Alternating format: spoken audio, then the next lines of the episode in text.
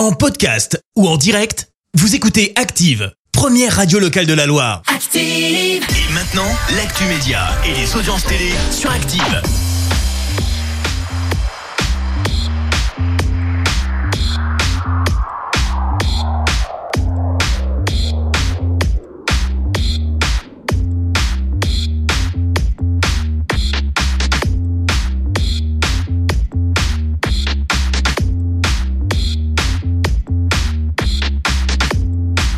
Bonjour à tous et ce matin, une fois n'est pas coutume, pas d'audience dans cette chronique. On commence plutôt cette chronique télé par une grosse boulette signée TF1.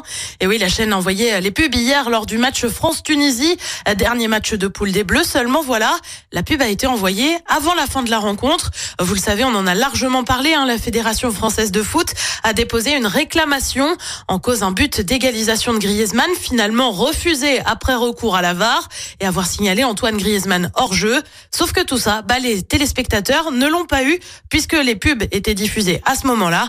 Forcément, au moment de la reprise d'antenne, Denis Brognard, présentateur du MAC de la Coupe du Monde, a dû s'expliquer. On était persuadé que c'était terminé. On vous avait rendu tranquillement l'antenne. L'arbitre néo-zélandais est allé consulter la VAR. On lui a signalé au bout de très longtemps qu'il y avait peut-être une position de hors-jeu d'Antoine Griezmann et ce but a donc été refusé. Et bah oui, les petits couacs, ça fait partie des joies du direct. Et puis direction France 3 pour une émission spéciale le 21 décembre prochain. Émission pour célébrer les 40 ans de carrière d'un certain Michel Drucker. France 3 proposera donc un documentaire inédit. Il était une fois Champs-Élysées, émission culte de l'animateur présentée sur Antenne 2 entre 82 et 90. Champs-Élysées, on le rappelle, c'était en moyenne 10 millions de téléspectateurs le samedi soir. Côté programme ce soir sur TF1, bah comme d'habitude, hein, c'est le foot.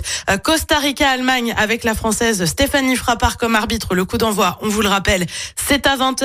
À partir de 21h10 sur France 2, comme tous les jeudis, c'est envoyé spécial avec un dossier sur le Japon. Sur France 3, c'est la série La Garçonne et puis une série aussi sur M6 avec L'homme de nos vies.